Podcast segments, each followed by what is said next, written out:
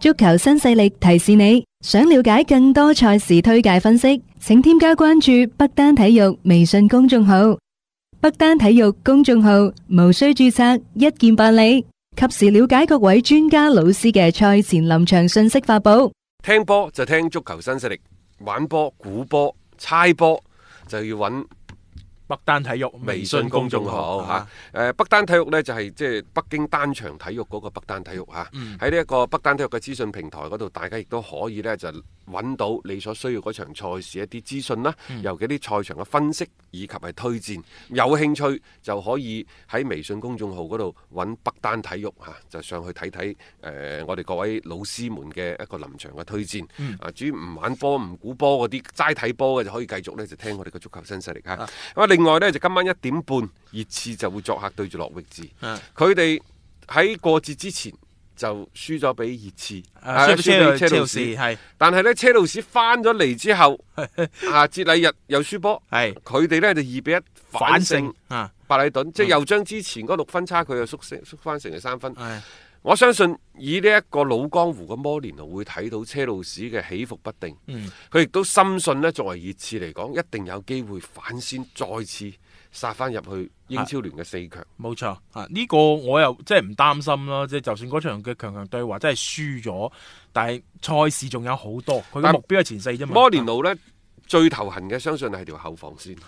長軍失兩隻。即係成日都俾人打爆嘅嗰條後防線，佢真係到而家為止接掌球隊以嚟，佢聯賽咁樣嗯九場嘅聯賽嗯，失咗十五隻波，咪咯，即係你嗰個失波數字太過驚人啦，一點七幾、一點八，係啊即係每場賽事自帶負一點七五。入場啊 咁啊好難好難搞嘅喎，因為你作為熱刺嗰邊傷嘅話，你嘅防守你一直唔改變，你嘅嗰個進攻力你唔可能每一場比賽你真係咁順嘅。你上一場比賽其實老實講啊，如果唔係夏利卡尼突然間個嗰個爆發入咗第一隻波叫扳平嘅話，其實個場面都幾被動。我又睇到個消息，話摩連奴準備呢，就叫俱樂部出價六千九百萬英鎊、嗯買皇馬嘅嗯後防中堅啊雲利拿。啊我又聽到呢個消息之後，我擘大個口得個窿。啊！並唔係話六千九百萬嘅出價高低，嗯而係即係對於皇馬一個主力嘅中衞摩連奴都敢於去去叫啊出手去叫，啊呢、個勇氣真係。啊，係啊，而家仲要係又係法國隊嘅主力中衞嚟㗎，因為呢啲呢啲真係冇辦法啦，即係佢而家確實需要揾人。其實關鍵係一個打法嘅啫。誒、嗯無論係艾達韋列特又好，維頓漢又好，可能即係過咗佢巔峰期。嗯但係呢對比利時嘅中衞搭檔啊，我覺得仲係得嘅。吓、特別你啱啱先同佢哋續咗約， 呢個時候如果你整整一個 好似啊皇馬中衞啊阿華利嗰啲咁過嚟嘅話，真係唔一件唔係一件好事咯。我覺得會搞和咗成個更衣室裏邊嘅嗰種氛圍。其實嗰兩個本身搭檔翻中堅嘅位置係 O K 嘅，啊只要你去解決翻，反而係左邊路嘅位置，唔好再將維頓漢移去嗰個位，可能你好多嘢會解決到啊。係啊，而家呢隊熱刺呢，因為有摩連奴嘅加盟，而帶嚟嘅關注度嘅提升呢，可能遠遠超乎佢哋想象之外。嗯，誒簡單講講，舉個例子，啊摩連奴加盟咗熱刺之後，令到好多嘅即係嗰啲商家，嗯，對熱刺嘅興趣大增。而家話熱刺準備將嗰個新白鹿徑球場咪冠名，即係好似人哋咩叫安聯球場咁係啊樣冠名，一年賣出冠名費兩千五百萬，話幾家喺度爭緊，係啊一，簽就要簽好長喎，簽十五年嘅合約。哇幾個嗯十五年啊，嘅合約就三點七五億英鎊。佢哋起嗰個新球場呢，大概要還利息呢係還六六億幾，六點三七嗯因為佢最後砌到成十億開外啊嘛嚇。即係佢要還加埋啲銀行啲利息啊、利搭利咁樣，係還六億幾。嗯一個球場嘅冠名權就啊三億幾，即係頂咗你一半係有多。冇錯，佢仲有其他嘅一啲開發咧，即係嗱所以即係之前其實我哋節目裏邊亦都講咗，點解列維會動咗心思請摩連奴過嚟咧？其實佢亦都可能睇中咗就呢一種嘅效應，可以迅速將熱刺呢隊波呢係提升咗成個檔次。我講嘅唔單止係成績，亦都係成隊波嘅嗰種嘅定位，包括其實好多嘅一啲贊助商會對熱刺嘅未來呢係充滿咗一個期待嘅。話摩連奴入主熱刺之前呢，佢同阿列維傾過，列維已經好明確咁講俾你聽，嗯東窗係冇錢買人㗎，你唔使諗㗎啦，你制唔制，你肯唔肯嚟？咁 摩連奴可能睇過、諗過、度過，誒班波仲係夠砌嘅。咁啊 而家原有嘅陣容都可以保證到佢競爭力。佢都覺得都 OK 嘅，即啊係起碼我嚟之前，你列雲冇同我講，千祈唔好同我吹水話俱樂部有幾多個藍圖啊，有幾多錢俾你買人。嗯有一就説一，有二就説二，啊啊冇錢就冇錢，唔買人就唔買人，講得清清楚楚。摩連奴話係其實我都開心嘅，起碼即係佢同我之間係冇咩秘嗯，密，開誠佈啊公啊佢亦嘛都。冇呃到我。嗯，啊啱嘅，呢即係呢樣嘢就係大家都有一個信任嘅一個過程啦。啊咁、所以即係喺嚟緊嘅東窗嗰邊咧，雖然有傳一啲嘅即係話啊消息話，即係熱刺可能會引進呢、個引進嗰個咁樣樣啊，但係事實上按照佢哋以往嘅嗰種嘅風格咧，又確實未必會喺誒東窗嘅時候好大手筆咁樣去做一啲嘅球員嘅交易。但係你話後防線嗰邊會唔會加翻一個半個咧？咁呢個就亦都有啲可唔知啊能。，嗯誒、列維呢，其實最近都接受過一啲媒體嘅採訪，嗯佢呢就話呢，誒、當初炒波叔啊，並非係佢所願，係亦都唔排除將來有朝一日呢，波叔會重返熱刺咁話。嗯誒咁就即係埋落咗好多伏筆噶咯喎嚇！呢句説話含嗰個所謂啊嘅內涵，冇錯，即係啲大咗好潛台多詞嘅好多啊！呢樣嘢，你你令到大家係遐想連篇咯。最關鍵一樣嘢，大家仲記唔記得當初熱刺解雇波叔嘅時候，唔夠二十四個鐘頭，馬上宣布摩連奴啊，就想入主。係咯，即係肯定喺炒波叔之前呢，確佢哋已定經咗確定咗取得佢聯繫，並且咧敲定咗細節。啊！即係而家好興呢樣嘢嘅嚇，啊包括呢誒誒嗰阿八爺入替啊，安察洛提都係咁樣樣嘅，好似驚住你阻嗯住但係佢之哦咁。前呢，咪傳話艾力神啊加三千萬換巴爾嘅，嗯嗯實際上仲有另一套方案。當然呢個方案係媒體強諸於喺熱刺嘅身上，因為熱刺自己諗嘅呢，我哋不得而知啦。嗯就話呢，而家熱刺喺度等緊古天奴嘅身價進一步下跌。係，然後就 趁低吸納係嘛？而家德甲嘅轉會德誒、呃嗰個即係嗰個所謂轉會市場嗰度啊啊，德國嗰份轉會市場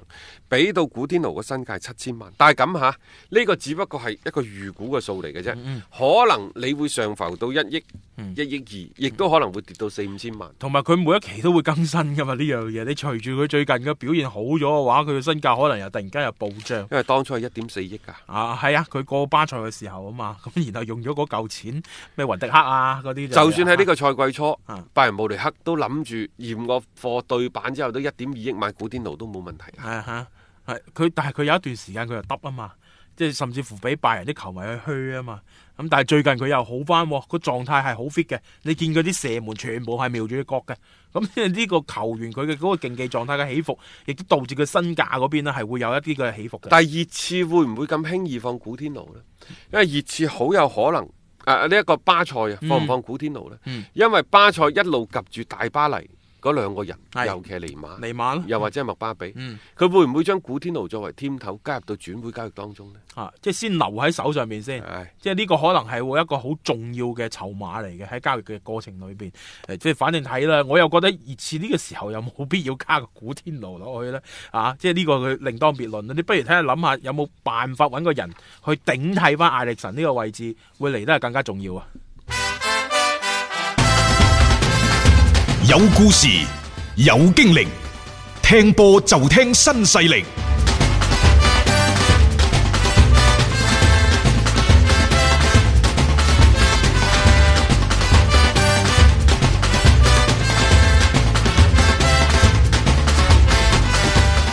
喺今晚、聽日嘅凌晨就仲有另一場嘅賽事，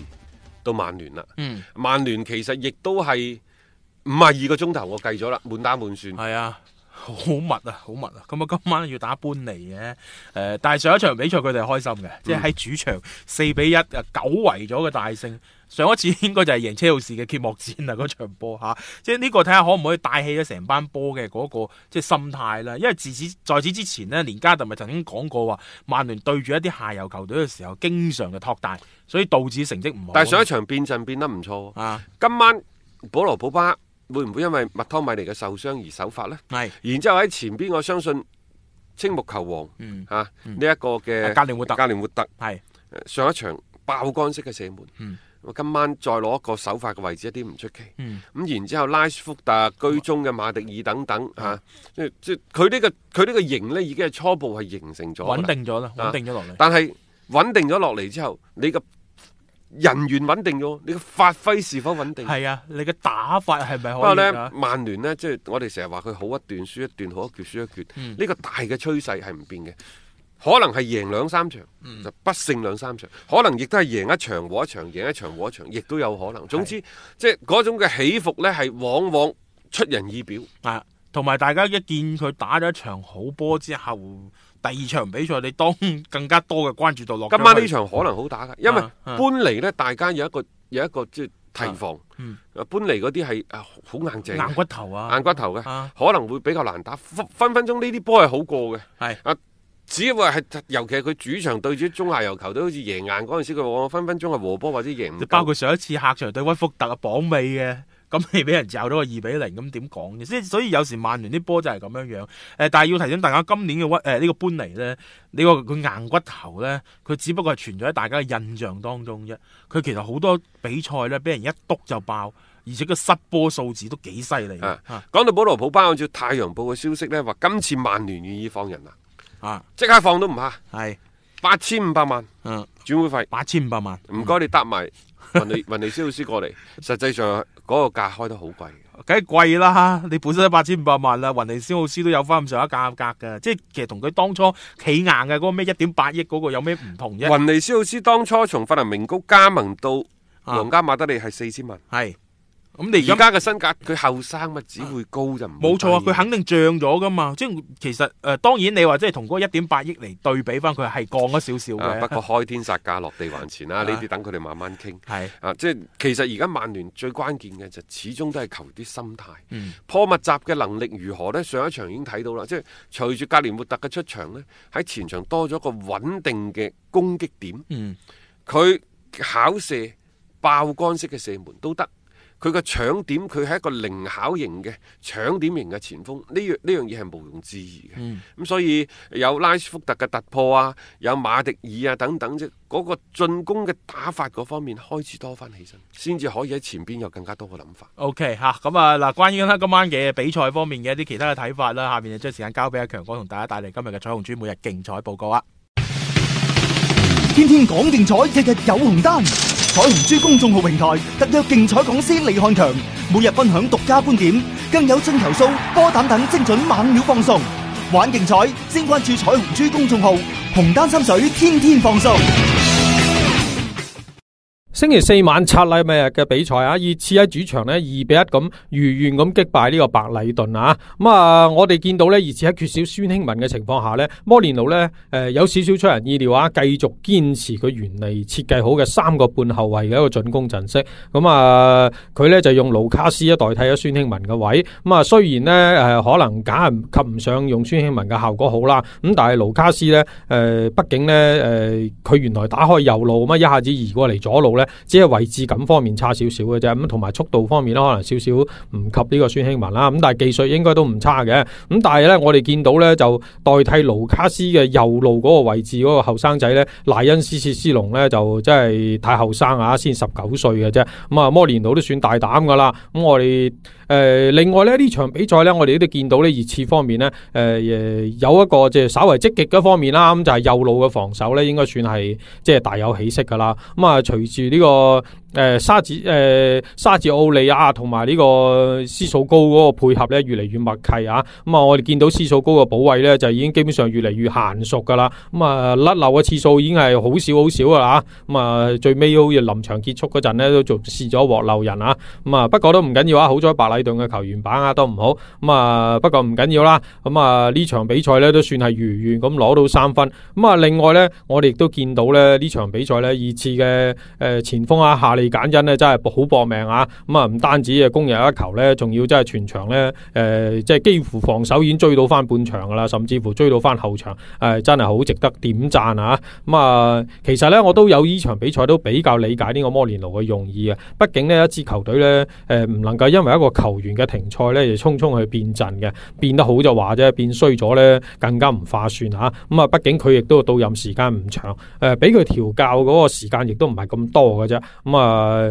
如果係誒、呃已經試合試過已經成型嘅一個陣容咧，因為一個球員嘅缺席去匆匆改變咧，並唔係一個最理想嘅一個選擇嚟嘅。咁、啊，所以咧誒呢、場比賽咧誒、呃用咁嘅處理方式咧，我哋覺得都係亦值得點讚嘅。咁、啊，能夠過咗呢一關之後咧，今晚嘅比賽咧雖然係作客啊，咁但係對手咧應該係全英超實力最弱嘅呢呢支球隊啦。咁、啊，諾域治咧係升班馬嚟嘅啫。咁啊，本來咧仲以為上一輪咧，诶、同呢個維拉嗰場比賽咧，喂，大家都升班馬，係咪應該鬥一鬥啊？咁啊，結果咧，全場比賽咧就诶一、比零啊，咁、啊，連一個入波都入唔到，仲即係有少少唔似係保級大戰咁嘅感覺啦。咁啊，唉，所以咧呢隊波真係唔敢恭維啊。所以今晚嘅比賽咧，建議都係繼續追捧熱刺多啲啦。咁啊，各位聽眾，如果想要更多嘅比賽資訊同觀點呢，可以攞起手機添加彩虹豬公眾號嚟接收嘅。彩係彩票嘅彩，紅係紅當當嘅紅，